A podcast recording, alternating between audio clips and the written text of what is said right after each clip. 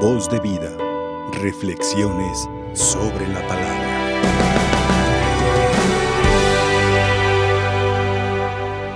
¿De qué hacemos nuestra reflexión, nuestra meditación hoy? ¿A qué la dirigimos? ¿Al santo que celebramos o a la palabra de Dios? A ver, ¿qué dicen ustedes? ¿Qué les parece más importante, la palabra de Dios o el santo al que celebramos? La palabra de Dios, pues para que se les quite voy a hablar del santo de hoy. Y es que es la misma cosa, es la misma cosa. ¿Qué hizo San Francisco sino hacer absolutamente eh, la palabra de Dios, cumplir la palabra de Dios en todo? En absolutamente todo. Así es que si hoy hablamos de San Francisco de Asís, vamos a estar hablando de la palabra de Dios. ¿Cierto? Y desde la primera lectura, fíjense cómo desde la primera lectura ya nos está llevando a, a ubicarnos en lo que hizo y por qué lo hizo San Francisco de Asís el profeta de la primera lectura está triste. ¿Por qué está triste? ¿Alguien recuerda por qué está triste el profeta de la primera lectura? ¿Cuál ciudad? Donde estaban enterrados sus padres, es decir, donde está su raíz, de donde salió él, de donde nació él. ¿Y qué quiere hacer ese profeta al llegar con el rey? ¿Qué le pide? Reconstruir su ciudad. ¿Qué fue lo que le dijo Dios a San Francisco? Reconstruye mi iglesia. Si nos vamos dando cuenta cómo San Francisco de Asís va de la mano de la palabra de Dios. No hizo otra cosa San Francisco de Asís sino cumplir la palabra de Dios. Así que perfectamente podemos hablar de San Francisco siguiendo la palabra de Dios, insisto en esto. ¿Ah? San Francisco de Asís entonces obediente, aunque de pronto confundido, ¿no? ¿Qué quiso hacer primero San Francisco de Asís? Reconstruir el templo, A la ermita de San Damián, que estaba caída. Y él pensó, ah, entonces a lo mejor Dios quiere que reconstruya el templo. Pero no, la, la palabra de Dios, el deseo de Dios iba más allá. Reconstruye mi iglesia toda mi iglesia. Oye, pero ¿cómo? Pero ¿cómo Dios le pidió esto a un hombre que ni dónde eh, morirse tenía? ¿Cómo se lo pidió Dios a él? Por eso, por eso. Por lo que dice también eh, el Evangelio, por lo que dice el Evangelio. Dios le dice, Jesús le dice, eh, tiene este diálogo con tres personas muy parecido. Y sobre todo aquel que le dice, te seguiría donde quiera que vayas. Pues eso crees tú. Eso crees tú, pero no el Hijo de Dios no tiene ni dónde reclinar la cabeza. ¿Podrás tú con eso? Y San Francisco, San Francisco, ¿qué le dice? Sí, yo sí puedo yo sí puedo. Tan pudo San Francisco de Asís que ¿qué hizo antes de escuchar esta palabra de Dios? ¿Qué fue lo que hizo antes? Se plantó ahí en la puerta del palacio de su padre, hizo salir a su padre la puerta. ¿Y qué hizo? Totalmente desnudo. Y le dijo a su padre, Padre, esto es lo único que te debo ahí te dejo lo único que te debo. Y yo me voy a seguir al Dios verdadero. O sea, San Francisco, escuchando esa invitación de Jesús, ven, sígueme. Dejándolo todo, lo siguió. Pero otra vez, ¿por qué a un hombre que no tenía nada? ¿Por qué? Y fíjense una cosa, ¿eh? también, yo creo que todos ustedes lo saben porque todos han eh, eh, escuchado más de una vez la historia de San Francisco de Asís. ¿A qué se dedicaba San Francisco de Asís ya convertido? ¿Qué, era lo que hacía San Francisco de Asís? ya convertido, no antes. ¿Decía misa San Francisco de Asís? ¿No decía misa San Francisco de Asís? ¿Eh? ¿No? ¿No decía misa San Francisco?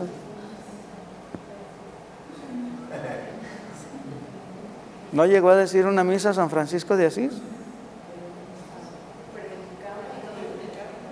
No, no, yo estoy hablando específicamente. ¿San Francisco de Asís celebró alguna misa alguna vez? Ay, yo creí que sí sabían. Yo creí que sí sabían y que me iban a, impresionar con su sabiduría. San Francisco de Asís no fue sacerdote. No fue sacerdote. No se sentía digno. Nunca se sintió digno de ser sacerdote, de celebrar la misa. No se sentía digno. Hasta ahí llegó su pobreza, hasta ese grado llegó su pobreza. Y sin embargo, vean todo lo que logró San Francisco de Asís.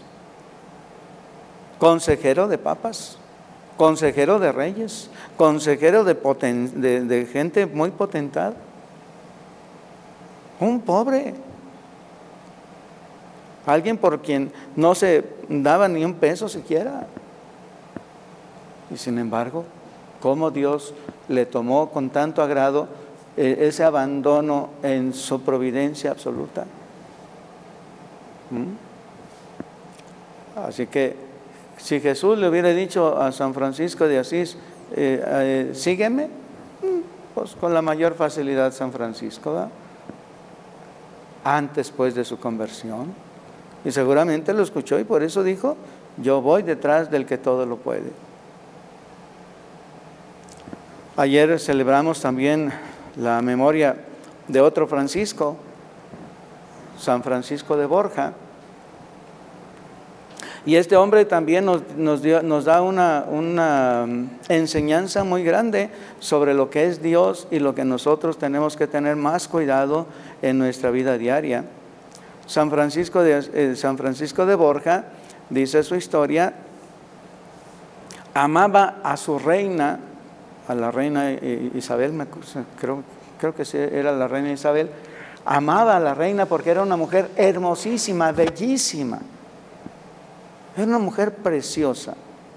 Y él, San Francisco, antes de ser San Francisco, amaba a aquella mujer por su perfección física. Obviamente, pues e, ella estaba casada, respetaba a, Isabel como, como mujer casada, pero la amaba en su belleza. Pero resulta que a él le toca ver, eh, más bien lo mandan a identificar el cuerpo de, Santa, de, Isabel cuando muere. Y cuando llega al lugar donde estaba el cuerpo de Isabel, ya llevaba unos cuatro días de, de haber fallecido. Llega y entonces ve aquel cuerpo ya descompuesto. Ve aquel cuerpo ya descompuesto. Y dice, esto era lo que yo amaba tanto. Esto amaba yo tanto. Quiere decir que no debo amar nada terreno porque se acaba. Más bien debo buscar amar lo que no se acaba. A Dios, que es el único que no termina. La belleza de Dios que no se acaba. San Francisco de Asís, más o menos, mm, por ahí van las ideas. ¿verdad? Por eso San Francisco de Asís en todo veía a Dios, en todo veía a Dios. Por eso siempre decía, ¿la hermana qué? ¿La hermana qué? ¿Qué más? Pues no nomás la hermana Luna. ¿La hermana qué? ¿La hermana qué? Pues sí, la hermana luna, la hermana agua y la hermana estrella, la hermana pobreza, el hermano sol, el hermano buey, el hermano lobo, el hermano... En todo veía Dios. San Francisco de Asís. Y por eso era el hombre de la alegría. Por eso cantaba tan hermoso a Dios. Entonces, hablar, insisto, ya para poder terminar Hablar de San Francisco de Asís es hablar del Evangelio. Es hablar del Evangelio. Llevado a su máxima expresión. Pobreza total, pobreza absoluta. El Hijo del Hombre no tiene dónde reclinar su cabeza. Total confianza en Dios, total y absoluta confianza en Dios. ¿Cuántas, también, ustedes se acuerdan cuántas veces en el convento no había ni qué comer? Y llegaba el, de, la, el de, la, cocina, Francisco, Francisco no tenía, no hay ni un frijol en la alacena. ¿Qué hacemos? Salimos a pedir, no, vámonos a la capilla, vámonos a la capilla. Pero Francisco, es que no tenemos que comer. Ah, que vayamos a la capilla, pues. Y allá San Francisco, ¿qué le decía a Dios? Ah, un confianzudo de primera, San Francisco con Dios, ¿ah? Pero confianzudo porque sabía con quién hablaba. A ver, pues tú, tú nos tienes aquí, tú nos trajiste aquí, ahora tú sabes lo que vas a hacer. No tenemos que comer mañana, así que tú sabes lo que vas a hacer. ¿Y qué pasaba en la mañana siguiente? Tocaban la puerta y ahí estaba despensa para comer. La total confianza en la providencia de Dios. ¿Mm? Ojalá y nosotros pudiéramos llegar a tener, aunque fuera ese poquito de confianza en la providencia de Dios de San Francisco de Asís. Y que, si a nosotros Dios nos dijera, sígueme, nosotros no, pusiéramos tantos peros y tantas eh, eh, justificaciones como los, de los del Evangelio, como lo hacemos tan seguido. Eh, porque no se hagan. A ver, ¿a cuántos de ustedes los han invitado a ser catequistas? ¿A cuántos, ¿A cuántos de ustedes simple y sencillamente los invitan a proclamar la palabra de Dios? ¿Y qué dicen? ¿Qué dicen cuando ah, los invitan a proclamar la palabra de Dios? Ponen cada pretexto.